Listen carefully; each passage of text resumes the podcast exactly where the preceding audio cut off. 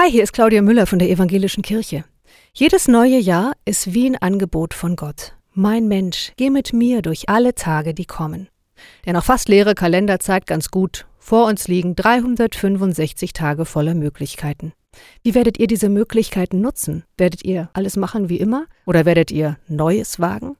Wieder reden mit dem unbeliebten Onkel vielleicht? Seltener sagen, jemand sollte mal und stattdessen selbst Veränderungen anstoßen? Öfter ein Lächeln wagen, obwohl ihr innen drin noch auf knurrig eingestellt seid? Es gibt viele Möglichkeiten. Auch die Möglichkeit, mit Gott einen neuen Anfang zu wagen. Hey Gott, ich habe mich ewig nicht gemeldet bei dir. Als ich jünger war, habe ich kleine Wunder mit dir erlebt. Kannst du das noch, Gott? Dann würde ich dich gerne wieder erleben. Wenn ihr so betet, haltet hinterher die Augen offen. Gott antwortet und geht mit euch durch alle Tage, die kommen. Gesegneten Jahreswechsel euch übermorgen.